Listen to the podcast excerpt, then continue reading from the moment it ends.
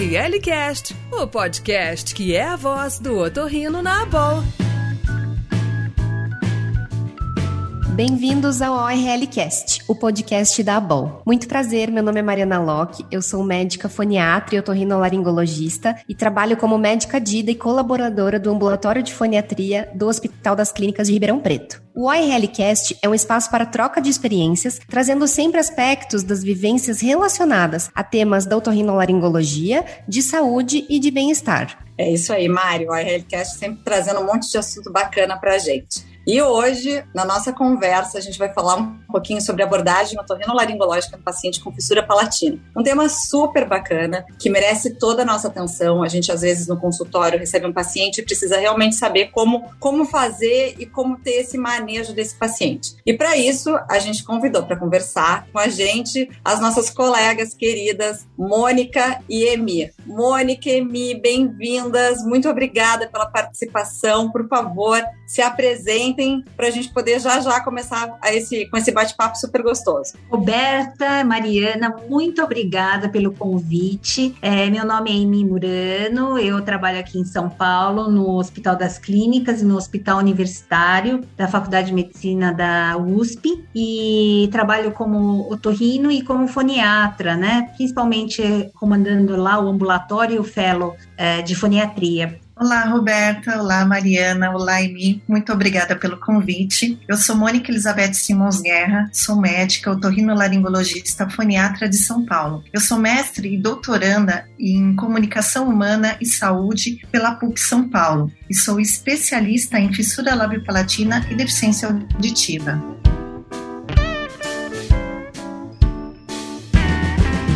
Perfeito, meninas. Agora que já houveram as apresentações, vamos começar esse bate-papo bem gostoso sobre fenda palatina. E eu gostaria de perguntar para Emi, o que, que, seria uma fissura palatina e qual que é a incidência na população geral? Pois é, né? A fenda palatina, né, é uma alteração congênita física. E assim, as pessoas chamam de fenda palatina, mas eu acho que é uma oportunidade a gente chamar de uma forma mais correta, que é uma fissura lábio-palatina, que na realidade é uma abertura que existe no lábio e pode ser uma abertura também no palato e pode ser de um lado só, unilateral ou bilateral e pode ser no palato anterior ou posterior, né? Então é com isso a gente tem vários nomes da, da própria fissura. O que eu queria também alertar é que assim, muita gente fala lábio leporino, né? Vocês já ouviram falar lábio leporino, né? Mas lábio leporino eu acho que não é um termo mais assim que a gente não deveria ficar usando muito. Eu acho que a gente podia uniformizar como fissura mesmo, tá? Fissura ou fenda. Nossa, muito interessante todas essas colocações que você colocou, Emi. E qual que seria a incidência da fissura palatina na população geral? Olha, muito maior do que muita gente gente pode imaginar, é um a cada 650 nascidos é, no Brasil. Então, a gente deve ter por aí várias pessoas com diferentes graus de fissuras labiopalatinas, inclusive as submucosas por aí, tá? Então, é, é uma chance de todo mundo ter encontrado ou encontrar algum desses, desses pacientes com fissuras. Aí, incrível, né? Como realmente a, essa incidência é alta. 1 para 650 realmente impressionante. E aí, me diz uma, Mônica, me diz uma coisa, como é que ocorre, na verdade, a, a formação dessa alteração nesse, nesse paciente ou nesse bebê? É uma alteração genética? Ela é congênita? acontece sendo congênita no período embrionário? Como é que funciona? Qual é o período que, que essas alterações acontecem na, na formação? Roberta, é isso mesmo. Ela ocorre no período embrionário, no período do desenvolvimento da face, entre a quarta e a décima segunda semana. O que ocorre? Ocorre geralmente uma falha na migração de células que vão vindo do tubo neural para a formação e para o fechamento desse lábio e desse palato. E a gente denomina fissura pré-forame incisivo, quando ocorre antes do forame incisivo, e fissura pós-forame incisivo, quando ocorre após o forame incisivo, que seria as fissuras do palato. E transforame incisivo, quando ocorre, na verdade, entre o lábio e o palato. É, as fissuras, elas podem ser, sim, genéticas, mas também ambientais e tem casos que são multifatoriais. Ô, Mônica, é engraçado. Quando eu fiz a minha, a minha formação, a gente faz fazia essa questão das, das classificações, uh, a gente usava lá a classificação de Lachal. Qual é, qual é a classificação que vocês geralmente usam? Vocês todas, Mari, Emi e Mônica, como é que funciona? Eu utilizo muito a classificação que é utilizada no Centrinho de Bauru, que é a classificação de espina modificada. Então, a gente tem as fissuras pré-forame incisivos, a fissura de lábio, lábio superior, rebordo alveolar e parte do palato duro. Essa fissura ela pode ser completa ou incompleta, unilateral ou bilateral. Temos a fissura pós-forame incisivo, que pega parte do palato duro, palato mole e úvula. Elas também podem ser completas ou incompletas. E temos as fissuras transforame incisivo, que ela vai pegar tanto o lábio e palato, e elas podem ser completas ou incompletas, unilaterais ou bilaterais. E existe uma classificação que foi incluída na classificação de espina, que são as fissuras raras da face, são fissuras que não seguem um padrão. É, eu também uso essa porque é, um, é muito interessante interessante todo mundo falar a mesma língua. E no HC, é, aqui em São Paulo, a gente usa essa, essa mesma classificação. E acho que é até bem fácil, bem intuitiva, porque ela usa o forame incisivo com um marco também. Então, eu acho que para os residentes e para uma, uma, de uma forma geral, acaba sendo bem é, intuitiva mesmo, né? O que você acha? Acho, é, eu acho super bacana. Na verdade, era até uma discussão sempre que a gente falava na questão das publicações. A Dispina realmente acaba sendo a mais utilizada mesmo, né? Eu acho, acho bem bacana. Quando eu vim para São Paulo, a gente começou, eu comecei a aprender e a usar mais a Dispina, mas eu só queria cutucar vocês. Mari, e vocês, o que que usam? Eu também acabei aprendendo a usar bastante a Dispina modificado, porque eu fiz a minha formação, meu fellowship, juntamente com a doutora Emi, né, no HC em São Paulo. Então, é, durante toda a minha vivência, eu também acabei aderindo muito mais a essa classificação. E eu participo, inclusive, junto com a Mônica, do módulo de fissuras palatinas no curso extensivo da BOL, e é essa referência que a gente também utiliza. E aí, Mo, eu queria aproveitar a deixa e fazer mais uma pergunta para você. A gente percebe que esses pacientes, eles têm muitas questões otorrinolaringológicas e muitas características também relacionadas a alterações anatômicas que essas fissuras também podem causar de uma forma geral. Então eu gostaria de saber de ti é, como que a gente tem que conduzir realmente uma avaliação otorrinolaringológica geral desses pacientes, para falar realmente para o público que está nos ouvindo aqui no RLCast. Que pontos principais a gente precisa se lembrar de avaliar nesses casos? Então, Mari, o papel do otorrinolaringologista é muito importante. A gente tem que se ater, principalmente nas crianças pequenas, é, em relação à audição, à fala e à linguagem. Já nos pacientes mais velhos, ou mesmo nas crianças, a gente tem que lembrar que as deformidades podem dar alterações tanto funcionais e alterações estéticas, que envolve também a participação do otorrinolaringologista. Talvez a gente vai precisar corrigir essas deformidades ou também tratar de forma clínica. Então, esses pacientes, eles podem ter, durante o desenvolvimento da face, ação sobre essas deformidades e nós, otorrinolaringologistas, vamos atuar nessas regiões. Por exemplo, vamos corrigir um septo ou corrigir uma alteração é, que pode é, ocorrer em relação ao ouvido, em relação a alguma questão da fala, eles podem ter mais alterações de voz, levando a nódulos e assim por diante. Então, o papel do otorrinolaringologista é extremamente importante nessas crianças. Mônica, muito interessante mesmo essa, essa avaliação que a gente tem que ter global do paciente, né? Um pouquinho de cada área do otorrino é importante nisso.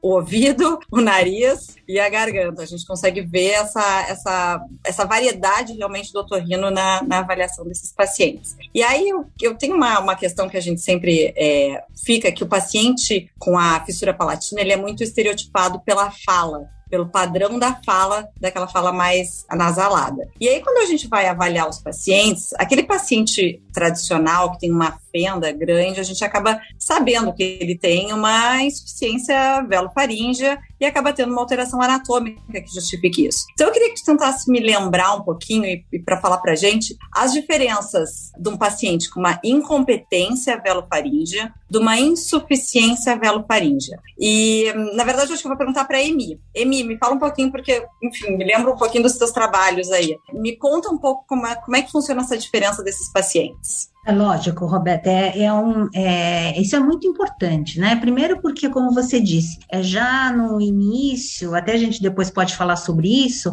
mas essa parte inicial, visual, já foi corrigida, né? E depois quando começa, a criança começa a falar, aí começa a perceber que existem umas alterações de fala. Para você definir o que é uma insuficiência incompetência, é muito importante que a gente use vídeo nasofibroscopia endoscopia funcional com uma criança, né, idealmente uma criança, né, falando, né? E aí a gente vai perceber que na insuficiência falta tecido, tá faltando tecido, tecido insuficiente. E na incompetência, você tem o tecido, mas funcionalmente ele não está conseguindo usar a musculatura, a estrutura de uma forma que saia uma fala muito boa. Essas são as definições, mas agora eu vou falar o mundo real. A verdade é que quando, né? Porque a gente tem que sempre ter os, né, os, os poréns, né? É, que eu acho que os poréns, na verdade, são às vezes muito mais a realidade do que essa definição rígida. Porque imagina, uma criança que tem uma, uma dificuldade, tem uma falta de tecido. Só que ele pode chegar ao seu máximo se a gente ensinar bastante a movimentação e a propriocepção e até o tátil daquele lugar. Chegar até um ponto que talvez não consiga ser é insuficiente. Mas então o que eu queria dizer é que às vezes falta tecido, mas a gente precisa treinar também a parte funcional. E isso acontece muitas vezes. Então, bom, insuficiência, incompetência ficou claro, mas existe também essa esse gray zone, essa cinza, que a gente precisa realmente avaliar e muitas vezes a gente avalia multidisciplinarmente, com a fono ajudando também, vendo quais as palavras e quais sons a criança consegue e alguns sons que ela não consegue emitir. Eu acho que a questão realmente é a insuficiência é a falta anatômica, basicamente, de alguma estrutura, e a incompetência é a falta de função dessa da, da região velofaríngea. Seria isso, né? Com certeza, essa é a definição. Só, só queria dar um, um clique aí que existe também essa mistura entre as duas coisas. Então, muitas vezes você não encontra só incompetência e só insuficiência. Existe uma gradação delas, porque não necessariamente você não tem todo o tecido, mas não é, não significa que você não pode levar isso ao máximo, ao seu extremo.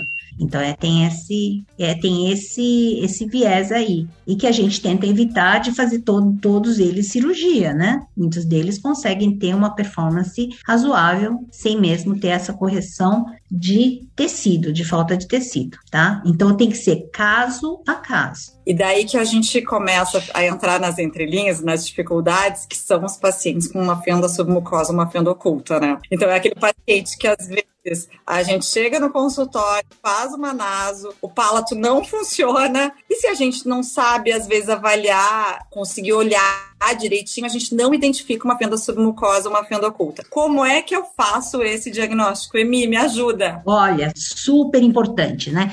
Pra gente que é otorrino, que trabalha muito nessa região oral, na rinofaringe, a gente tem as adenoides também, tem, né, as tubas também, a gente precisa ficar atento a isso, sim. Então, é, o que que geralmente falo? Primeiro, né, a nasofibroscopia funcional, ou seja, não é só estrutural, funcional, fazendo com que a criança fale sílabas, palavras, frases, e depois é bate-papo, né? É uma que a gente fala conversando naturalmente mesmo, é que ajuda a gente saber se tem um fechamento bom. Mas além disso, da nasofibroscopia, a gente tem um, um, uma propedêutica básica, que é a horoscopia. Primeiro, a gente tem que ver e ver se realmente palato A levanta de uma forma que nos forma um triângulo ali atrás. E vou além, a gente precisa ter na nossa propedêutica a palpação do palato. O palato, ou seja, a gente tem que palpar, se ver se a gente não tem uma, uma abertura coberta pela mucosa do palato, bem fininha ali, e também se não tem a espinha nasal posterior. Isso é muito importante. Então, é palpação da espinha nasal posterior, palpação da fenda do palato, a horoscopia e armamentada seria a nasofibroscopia. Você está ouvindo ORL Cast. É, o Emi, deixa eu te fazer mais uma pergunta. Então, é, chega aquela criança com, um, enfim, menos de dois anos que começou a falar e tem uma fala mais anasalada mesmo. E aí a gente vai fazer a naso, ela só chora. Eu não consigo fazer o protocolo de, de avaliação da região velofaríngea, porque eles não falam explosivos, explicativos e, e todos os fonemas que a gente precisa para avaliar esse, essa criança. Ela não me deixa palpar porque ela morde meu dedo, ou quando eu palpo, ela tem um reflexo, um gag e vomita. E aí, me ajuda nessa criança de quase dois anos que me pediram uma avaliação. Como é que eu faço? Tá bom. Então vamos por partes. Então, é, primeiro para você não perder seus dedos, né? Seu dedo na sua avaliação da palpação do palato, primeiro você pode usar o próprio abaixador de língua perpendicular para salvar o seu dedo. Mas palpação é algo que você consegue fazer em qualquer idade, em qualquer criança. Então eu acho que isso é uma coisa necessária. Assim como a gente consegue fazer horoscopia e vai fazer o gag, espero que não vomite, mas que você consegue fazer. Então essa avaliação não pode faltar em nenhuma nenhuma criança, nesse um bebezinho que nasce, tá? Porque quanto mais precoce você faz o diagnóstico, seja seja ele um RN, uma criança de um ano, dois anos que está que está adquirindo, né, a linguagem, a fala, é importante fazer. Ponto fundamental. Bom, não fala direito ainda, não fala, não, não, um ano e meio não está falando todos, não obedece, não, não repete exatamente o que a gente quer que repita. O que, que a gente faz? A gente faz as estimulações e quando realmente, se tiver realmente uma hipernasalidade ou um distúrbio articulatório, a gente vai acompanhando e vai fazendo tratamento fonoaudiológico. E quando você estiver preparado para fazer alguma intervenção, aí a gente prepara a criança para fazer uma nasofibroscopia. Como eu disse, quanto mais cedo a gente consiga fazer, o diagnóstico é melhor. Nossa, que casinho, hein, Roberta? É o caso do dia a dia, né? A gente vê muitas crianças, às vezes, que não colaboram com o exame físico. E isso é algo que a gente realmente precisa se preocupar, ainda mais se tratando da NASO, né? Uma avaliação funcional. Então, eu queria aproveitar esse gancho, Mônica, e te perguntar o que, que a gente faz quando a gente avalia uma videonaso funcional de uma criança que está chorando. A gente tem que considerar essas alterações ou não? Como que a gente faz no consultório? Então, é muito difícil mesmo se avaliar uma criança que está chorando. Quando a criança já está com palato aberto, tudo muito mais fácil, né? Agora, uma criança que você está com suspeita de uma fissura submucosa, é difícil porque você não consegue avaliar com certeza essa função velofaringe durante o choro. O melhor mesmo é a palpação, como a doutora Emir comentou, a palpação do, do palato dessa criança. Perfeito. E Emi, você já comentou um pouquinho antes também a respeito da videonaso funcional, também da avaliação da fono, que é super complementar nesses casos clínicos aí de fissura palatina. A gente tem um exemplo de, de um dos centros que é, acaba sendo de referência aqui no Brasil também, que é o Centrinho de Bauru. Então eu queria que tu mencionasse pra gente quais as especialidades que devem acompanhar esse paciente, porque o caso realmente é muito complexo e exige um acompanhamento ao longo da vida, né? Nossa, Mari, é isso aí. É, é, interessante que a gente acompanha uma criança, né? Uma criança com fissura, um paciente, vou colocar um paciente com fissura desde o intraútero, que quando consegue se fazer já o diagnóstico de uma, é, de uma malformação, é, como a fissura, é, lábio-palatina, então tem desde a, desde a gestação, onde você vai ter até o nascimento, depois até a vida adulta. Então, é, você vai precisar de vários especialistas. Então, só de médico que eu já comentei até do obstetra, que já vai ver no intraútero, a gente tem o otorrino, a gente, né, o cirurgião plástico, que vai fazer as correções anatômicas iniciais, tá?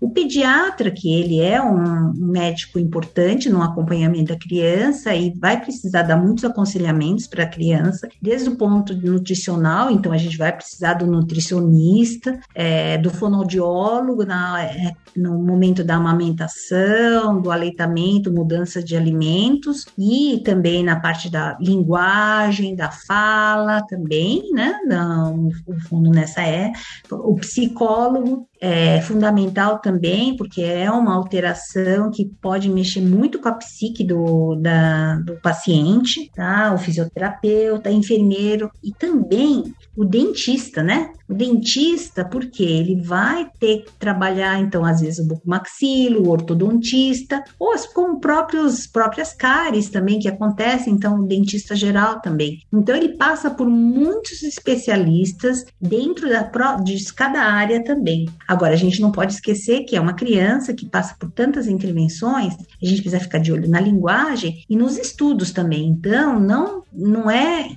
raro quando o pedagogo também tem que entrar numa, numa ajuda numa criança como essa, né? Uma criança, um adulto, né? Que vai se formando também. Será que esqueci de mais algum? Falaram do fono? O fono é fundamental, né, Roberta? Com certeza. Sem sombra de dúvida, né? Porque ele, ele é é, é fundamental desde o, desde o nascimento. Ele ensina também, nos casos, até fazer a respiração nasal, porque a respiração nasal não vem como uma forma natural. Então, ele já ensina o bebezinho já a respirar pelo nariz, colocando a plaquinha, né, se não foi feita a reconstrução, para tentar respirar pelo nariz, para ter essa, esse engrama, né, no cérebro de que a gente precisa respirar pelo nariz, não só pela boca. Com certeza, esse, esse segmento clínico ele é super complexo, né? E como exige um acompanhamento ativo também desses pacientes. Alguns pacientes, infelizmente, acabam se perdendo nesse tempo de segmento ou mesmo no tempo de encaminhamento e acabam atrasando também para alguns procedimentos cirúrgicos, né? Então, aproveitando a deixa, eu queria saber de você se existe algum timing, existe assim algum tempo preciso para que essa criança ela precise corrigir, por exemplo, se for uma fissura completa, ela precisa corrigir primeiro o, o lábio depois o palato, como que fica a questão do alvéolo, a questão dentária também. Quais que são esses marcos importantes para que todos os que estão nos ouvindo aqui agora, que consigam sempre se lembrar de que o tempo de encaminhamento é crucial também para os resultados desses pacientes. Pois é, né? Então, assim, primeiro, né, o impacto facial é muito grande. Então, é, a, a primeira coisa que é feita é na, no primeiro mês ou até os três meses, para fazer a queloplastia que é a correção do lábio. Então, corrige-se o lábio da criança, né, da, do bebezinho. Aí depois, dois, depois quando tem uns 12 meses, um ano, um ano e pouco, pouco, aí a gente faz a palatoplastia. Fazendo a palatoplastia, que é, na, na verdade, fechamento do palato aberto. É, aí depois, quando a criança já vai adquirindo a fala, já está conseguindo é, pronunciar e consegue colaborar com os exames de nasofibroscopia, a gente vai pensar é, na parte funcional velofaríngea. Então, nessa, nessa época, eu preconizo, né, realmente fazer como no Japão, onde eu fiz a formação, de tentar fazer uma correção belofaríngea para que a criança não seja fanha e tenha a fala perfeita, né, o máximo possível, até entrar na escola, ou seja, até os sete anos. Então, conseguindo fazer isso, você garante que a criança tenha uma melhor escolaridade, consiga ouvir melhores os sons dela, pronunciar, então, na parte fonêmica também, tá? Então, olha o meu lado foniátrico aqui falando. Mas, depois disso, já os caninos, os dentes mais, os dentes já começam a surgir, os dentes mais definitivos, então, com 7, 8, 9 anos, é bom pensar no enxerto alveolar, que é um, é, geralmente você tira uma costela, uma parte da, costa, da cristelia, e você vai fazer um enxerto alveolar aqui no, na, na maxila para que os, de, os dentes caninos atravessem segurem mais ainda o enxerto ósseo. Então aí você tem uma arcada dentária inteira, bonita, tá? Boa, bem formada, óssea, para você poder fazer outras cirurgias no futuro, que geralmente é a parte do nariz, né? Que também tem uma deformidade porque não tem o arcabouço de base aqui, né? Que é ósseo, mas você vai fazer isso com 18 anos na parte nasal, mas pelo menos você prepara o enxerto alveolar dos 7 aos 9 anos, 10 anos. Aí depois você começa a fazer as mudanças ortognáticas para melhorar a região facial de é, a ortodontia, né? Com certeza, para ver o crescimento do palato e a arcada dentária para ficar com uma, uma, um maciço é, facial bem desenvolvido, né? Para que depois, aos 18 anos, você possa fazer as últimas correções faciais faciais ou estéticas. Então, são é, bem, é, bem ordenado. Esse, né, é um protocolo de intervenção cirúrgica utilizado uh, na Faculdade de Medicina da USP, né? E mais pode ser que existam outros, dependendo da região de que você está. Isso mesmo, né, Amy? Eu acho que é muito importante essas etapas do paciente fissurado e lembrando do nosso papel do otorrinolaringologista, como você colocou, né? A gente tem as cirurgias nasais que elas são importantes, às vezes a gente nem espera tanto o crescimento da face quando tem um problema mais grave, uma obstrução que está levando a algum, algum problema secundário nessa criança, a gente pode intervir sim, mas sempre com muito cuidado. E as cirurgias otológicas, tudo faz parte aí do nosso mundo do otorrinolaringologista. Então, na verdade, assim, se tem um septo muito desviado, a gente pode corrigir uma certa precocidade antes dos 18 anos, e a parte mais estética a gente deixa um pouquinho mais para frente, né? Isso, mas sempre com muito cuidado, né? Essa criança está em desenvolvimento, ela tem essas é, deformidades que podem sim atrapalhar o, até a, a nossa a correção cirúrgica. E dessa questão cirúrgica e na questão desses marcos, desses momentos de fazer cirurgia, eu acho que é muito importante a gente lembrar da questão otológica, porque a gente é sempre chamado para colocar o tubo de ventilação no momento que esses pacientes estão indo para o procedimento cirúrgico com cirurgião plástico. E aí a gente não necessariamente chama eles em algum outro momento para fazer outro, outro procedimento anestésico. E a gente sabe que esses pacientes são, são na verdade, o modelo ideal de uma disfunção tubária por ter essas alterações de tuba auditiva. Então eu queria tentar entender, Mônica, por que, que esses pacientes fissurados então têm realmente maior comprometimento de orelha média e já pegando o gancho uma vez que eles têm esse problema de orelha média e as otites, enfim, é, secretoras de efusão e todas essas questões e até a evolução para as otites crônicas, quando a gente indica colocar um tubo de ventilação, qual tubo é um T, é um Shepard? E se essas alterações têm relação com a palatoplastia depois da, da correção, dessa correção cirúrgica? Fiz um monte de pergunta aí, é, desculpa, mas vamos ver se tu consegue me ajudar. Então, as crianças com fissura de palato, elas acabam tendo um hipodesenvolvimento do músculo tensor do véu palatino. Existe uma inserção errada do levantador do véu palatino e acaba atrapalhando o desenvolvimento do tensor do véu palatino. Isso acaba levando uma alteração na musculatura da abertura dessa tuba auditiva, levando, né, ocorrendo uma má perfusão da orelha média e os probleminhas que a gente conhece, como otite média com infusão, otite média secretora. Então, essas crianças, elas têm mais prevalência de ter otite média secretora por esse motivo. O que a gente sabe, o que a gente vê na literatura é que elas têm elas podem ter um episódio ou mais episódios de otite média secretora no primeiro ano de vida, chegando de 70 a 90% dos casos. Então é muito, muito frequente. O que, se recomenda? Ah, é, se recomenda sim a colocação do tubo de ventilação, é o melhor tratamento a gente sim vai ter é, aquelas orientações que o otorrinolaringologista vai fazer no decorrer é, desenvolvimento desse bebê, né? Então, posição de amamentar, as questões ambientais, evitar o fumo, em casa, né, os pais que fumam, e recomenda sim colocar esse tubo de ventilação junto com a palatoplastia, para aproveitar o momento cirúrgico também, tá? É claro que se uma criança vai demorar para fazer essa palatoplastia, a gente não vai perder tempo se o ouvido dela estiver sofrendo. A gente vai colocar o tubo antes, mas geralmente coloca junto com a palatoplastia. E o tamanho do tubo, se vai ser um tubo de curta duração, de média, de longa duração, ele vai depender sim, não do momento que você vai avaliar, mas sim da história clínica desse paciente.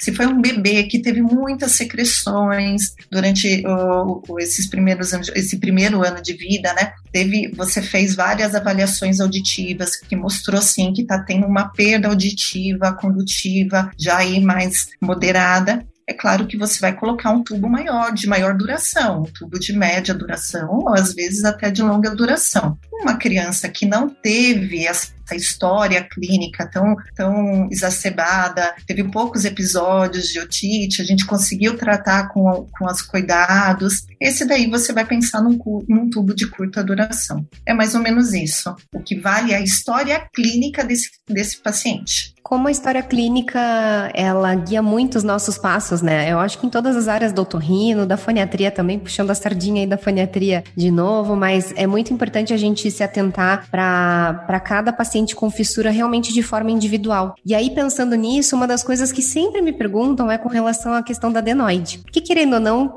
essa criança também pode ter um remanescente adenoidiano e a depender do tamanho, essa adenoide pode acabar auxiliando nesse fechamento velofaríngeo ou não, dependendo do caso. Fora que a adenoide também pode acabar tendo algum tipo de remanescente próximo ao ósseo da tuba auditiva que pode acabar piorando ainda mais esses quadros de otite média secretora. Então, Emi, queria saber como que tu faz para diferenciar nesses casos. Você remove a adenoide, não remove, usa shaver, faz curetagem, e aí? O que, que a gente faz? Você me deu uma pergunta difícil, hein, para falar no podcast, hein, podcast.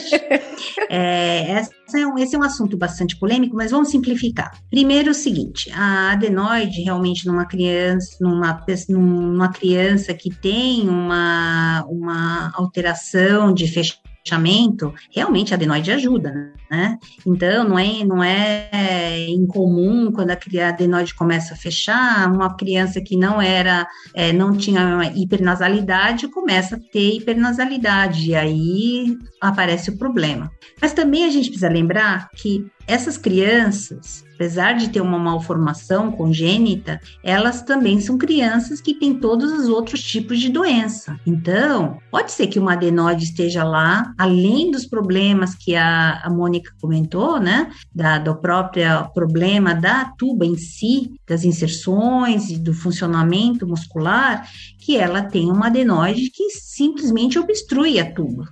E aí você vai precisar ter uma ajuda, porque a audição é fundamental para qualquer pessoa. Muito mais numa criança que está na fase de desenvolvimento e de aprendizado da, da linguagem, precisa ter uma boa audição para falar corretamente, né? E para aprender também na escola e assim no seu dia a dia. Então é muito importante. Então, nesse caso, né, é, não é contraindicado você fazer a adenoidectomia. O que eu acho que é muito importante é você saber que está fazendo uma adenoidectomia e que depois de uma adenoidectomia a criança pode ter uma hipernasalidade, que pode ser corrigida cirurgicamente depois com um faríngeo e tudo mais. O que pode se fazer agora que temos várias tecnologias aqui fantásticas, né? E a endoscopia também. O que a gente pode fazer primeiro, eu acho que uma, é, se você se for possível, é sempre importante o uso de endoscópio para você saber o que é que, que tecido que você está tirando. Se você pode fazer uma adenoidectomia que não seja completa também. Porque, por exemplo, hoje existe radiofrequência, o coblation, por exemplo, que você pode retirar uma parte só, sem ter os grandes sangramentos. Tá? Como a curetagem. Então, eu acho que é o mais importante aqui, mais do que a técnica, é importante quem você vai operar, por que você vai operar, e aí, dependendo disso, você decide a técnica.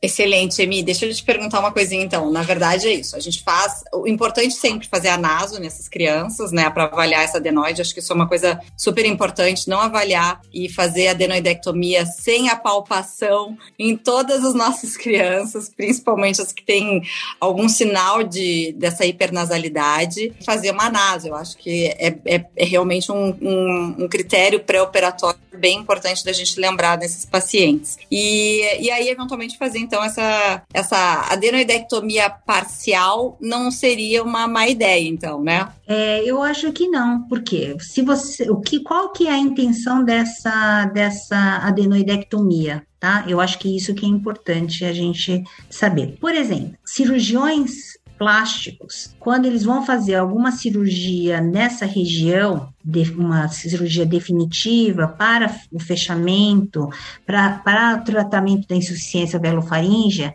eles pedem para que se faça uma adenoidectomia completa, para deixar toda fazer a adenoidectomia para depois fazer o reparo. Então, nesse caso, você vai fazer uma adenoidectomia mesmo, sabe que a criança vai ficar com uma hipernasalidade grande, mas é um pré-requisito para fazer uma uh, para fazer uma correção. O que não pode pode acontecer é assim: a criança não tem nada, você não tem nasalidade, não tem nada, tem um problema auditivo, aí um de nós, né, otorrinos, chega lá, não palpou o palato, né, não palpou a espinha nasal, tem uma submucosa, tá? Porque ele viu o palato não tá aberto, mas tem uma submucosa, uma fenda oculta, vai lá, faz a nedoidectomia e aí os pais vêm falando: Nossa, meu filho, depois que fez a adenoidectomia, está totalmente penasal, a gente não consegue entender mais nada do que ele está falando.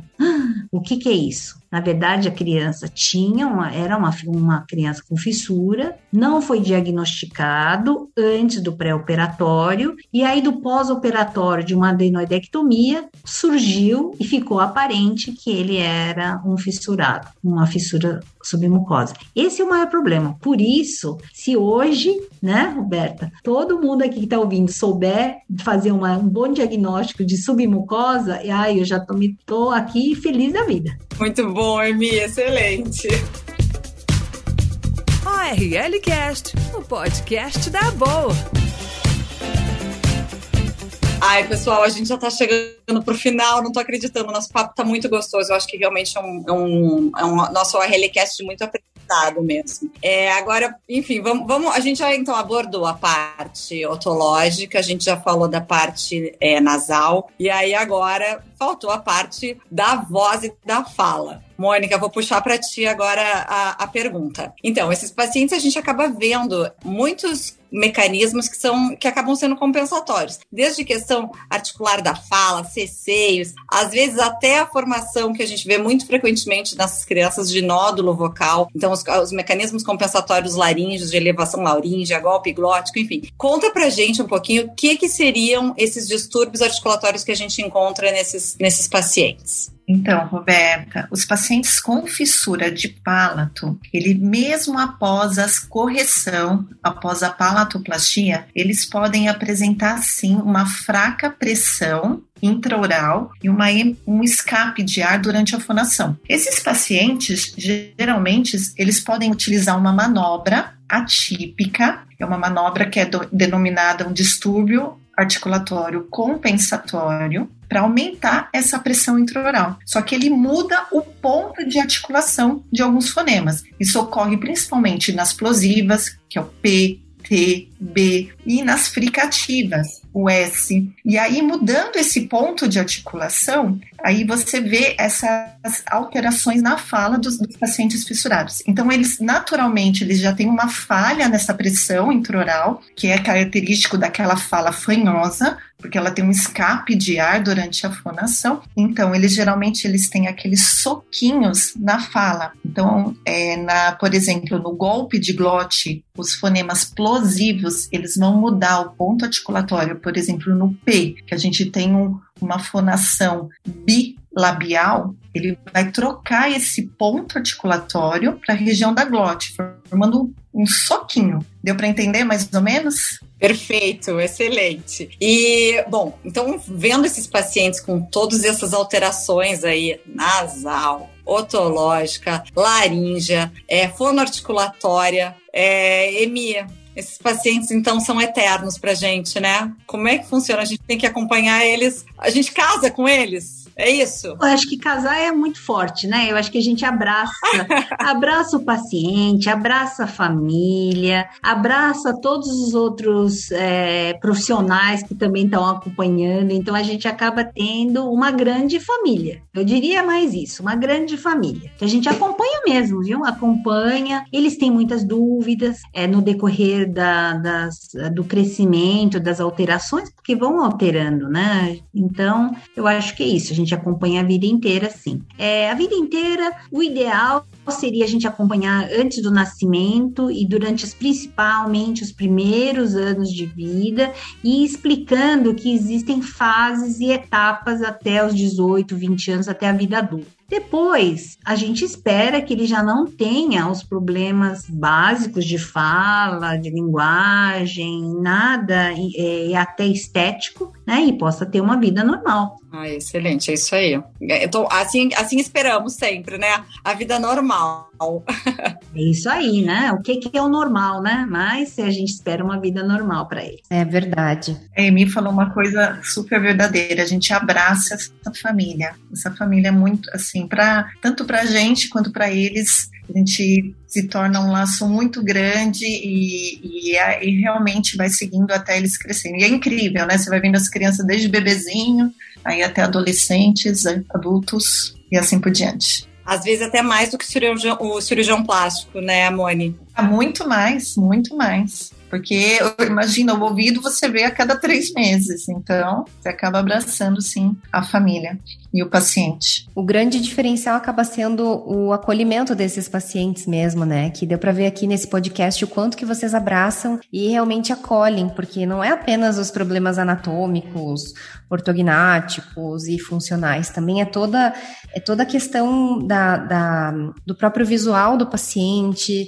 das questões dos próprios estigmas que estão envolvidos, das questões psicológicas. Então, vai muito além de tudo que a gente comentou aqui agora, né? E eu queria aproveitar só para a gente finalizar esse podcast. Por mim, eu ficaria aqui falando o dia inteiro com vocês, mas a gente tem um tempo limitado é, para falar um pouquinho a respeito das síndromes, que a gente não tocou nesse assunto, mas que é muito importante, né, Mônica? Existem casos, como você falou lá no início do podcast, que podem ser sindrômicos também. Então, eu queria saber, dentro da tua expertise, é, quais que são as síndromes que podem estar mais relacionadas com a fissura, para que o otorrino, em geral, também possa ficar alerta sobre as características fenotípicas que a gente também pode ver dentro do consultório. Mari, é o seguinte, tá? A gente sabe que 30% dos casos de fissura labiopalatina podem ser sindrômicos. Desses 30%, a gente já tem documentado mais de 400 síndromes relacionadas. E eu vou dar um exemplo bem clássico para vocês, tá? Que é a velocardiofacial, a síndrome velocardiofacial, ou a deleção do 22q11, ou ainda, né, alguns chamam de, de George. Ela é, tem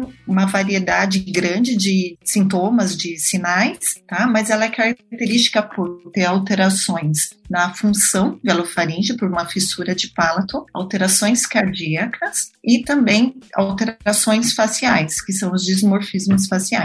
Mas você vai ver na literatura muitas questões envolvidas a fissura. Como a Emi comentou com vocês no começo da, da nossa apresentação, que a incidência é extremamente elevada, é 1 para 600 aqui no nosso país. Então a gente tem que ficar atento em praticamente em quase todos os casos sindrômicos que afetam a face.